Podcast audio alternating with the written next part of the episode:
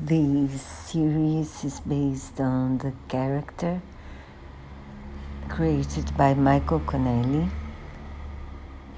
He loves Lincolns, the cars, so that's why the name.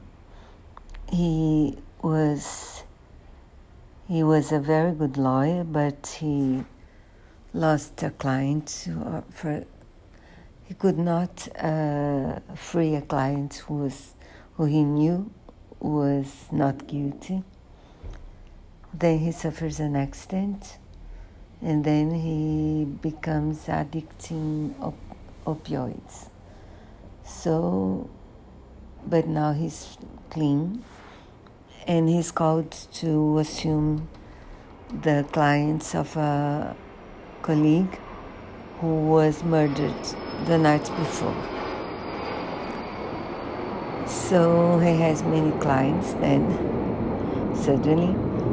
And one of those is a very high profile okay, client because he's very rich. He's a tech guy and he's accused of murdering his wife and his love, uh, her lover.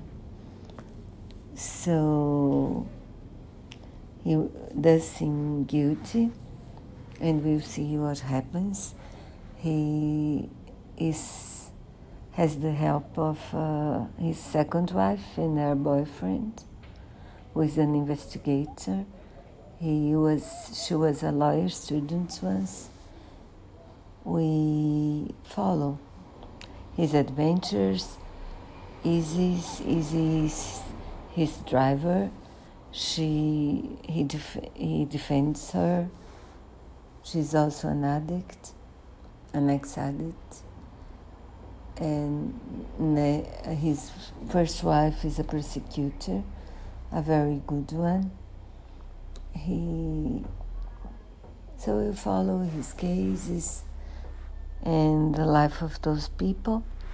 It's a thriller all the way. I was surprised many times. So it was fun.